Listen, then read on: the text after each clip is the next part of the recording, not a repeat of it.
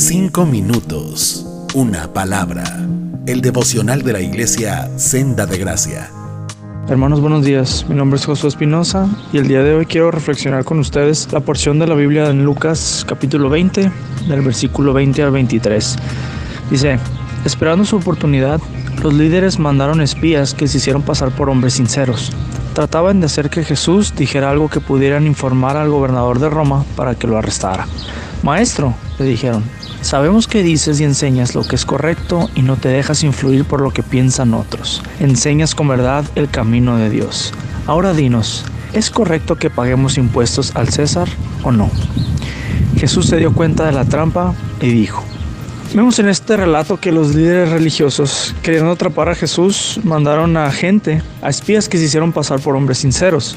Me imagino que esta gente se puso a estudiar lo que hacían y decían la gente que estaba alrededor de Jesús. Copiaron todo para pasar desapercibidos.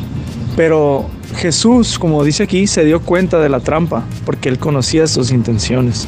La frase y todo lo que dijeron era muy cierto, es cierto, pero al final de cuentas, eran frases vacías, eran oraciones vacías, pues su corazón y sus vidas estaban muy lejos de vivir de acuerdo a las mismas. Muchos de nosotros tenemos mucho tiempo ya en la iglesia y podemos estar como esta gente. Nosotros conocemos, incluso decimos muchas verdades y frases bonitas. Usamos el amén, gracias a Dios y otras frases de manera muy cotidiana. Incluso sabemos que Jesús murió por nosotros, que la palabra de Dios es verdad y otras tantas verdades, pero al final de cuentas nuestro corazón y nuestra vida puede estar lejos de vivir de acuerdo a estas verdades. Y esta mañana quiero que reflexionemos. ¿Las verdades que conocemos y decimos han transformado nuestras vidas? ¿O son simplemente meras repeticiones que aprendimos de memoria? Hazte esa pregunta.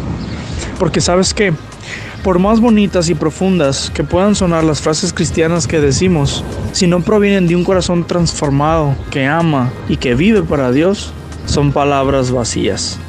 Pero vivir de esta manera, vivir así correctamente como Dios demanda, es algo imposible para nosotros como seres humanos. No podemos vivir de esta manera. Es imposible, necesitamos un corazón nuevo, una vida nueva y nuevos deseos. Pero es aquí donde entra la buena noticia. Mira, Dios envió a su Hijo a morir por nosotros.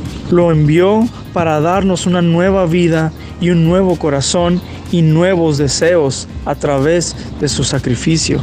Es esto lo que necesitamos. Es solo por este sacrificio que podemos vivir para Dios y desde un corazón transformado expresar palabras y frases que verdaderamente han cambiado nuestras vidas. Todo lo que hemos aprendido de memoria a través de los años dentro de la iglesia cobra otro sentido y se hace vivo en nuestra vida. ¿Y sabes qué? Esta buena noticia, por la gracia y la misericordia de Dios, está puesta delante de nosotros esta mañana. No desaproveches este nuevo día. Hoy podemos venir con Él, a Él, con toda libertad y pedir ser renovados y transformados. Amigo, hermano, ve a Jesús, pídele que cambie tu corazón y te dé una vida nueva, para que con este nuevo corazón puedas decir con toda seguridad y gozo que Jesús murió por ti y puedas alabarle todos los días por ello. Le pido a Dios esta mañana que hoy obre en nosotros para que todas las verdades que conocemos y decimos acerca de Él sean el reflejo y el resultado de un corazón transformado y agradecido. Y no solamente algo que decimos por decir. Dios te bendiga. Cinco minutos, una palabra.